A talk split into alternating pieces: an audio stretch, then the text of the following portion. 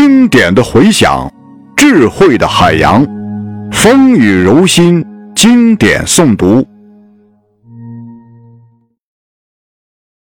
一八九二年波兰文版序言：从目前已有必要出版《共产主义宣言》波兰文新版本这一事实，可以引起许多联想。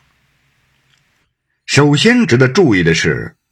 近来，宣言在某种程度上已经成为测量欧洲大陆大工业发展的一种尺度。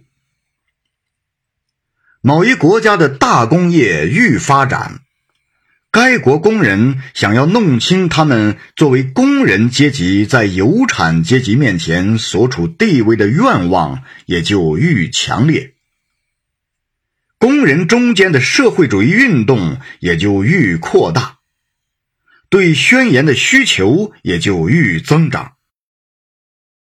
这样，根据宣言用某国文字行销的份数，不仅可以相当准确地判断该国工人运动的状况，而且可以相当准确地判断该国大工业发展的程度。因此，宣言波兰文新版本的刊行，标志着波兰工业的重大发展，而且从十年前刊印上一版以来，确实已有这种进步，这是丝毫不容置疑的。俄罗斯的波兰，会议桌上的波兰，已成为俄罗斯帝国的巨大的工业区。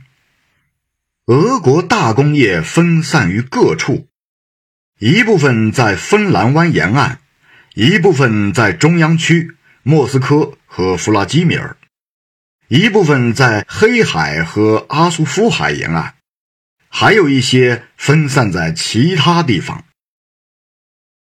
波兰工业则集中于一个比较狭小的地区。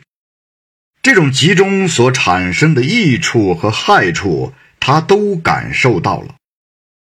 这种益处是从事竞争的俄国工厂主所承认的，因为他们虽然拼命想把波兰人变成俄罗斯人，同时却要求实行抵制波兰的保护关税。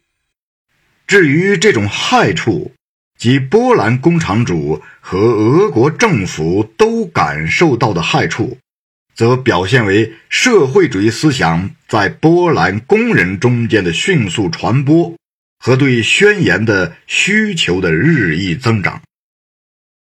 但是，波兰工业的迅速发展，波兰工业已经超过了俄国工业，又是波兰人民。拥有无穷生命力的新的证明，是波兰人民即将达到民族复兴的新的保证。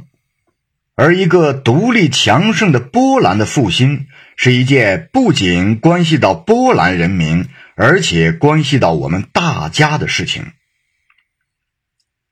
欧洲各民族的诚恳的国际合作，只有当其中每个民族都在自己内部。完全自主的时候才能实现。一八四八年革命打着无产阶级的旗帜，使无产阶级战士归根到底只是做了资产阶级的工作。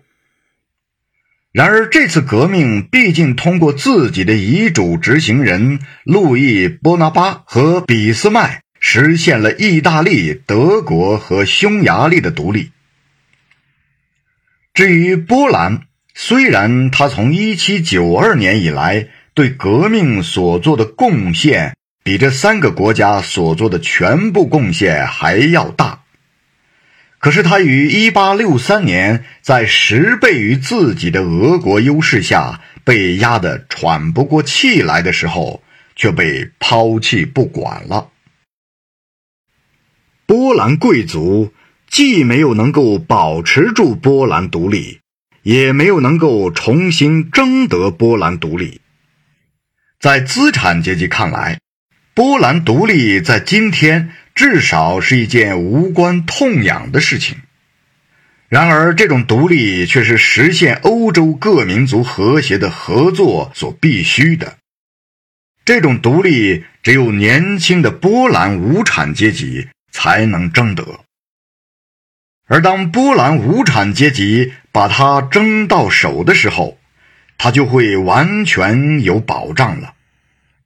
因为欧洲所有其余各国工人都像波兰工人本身一样，需要波兰的独立。福恩格斯。一八九二年二月十日，于伦敦。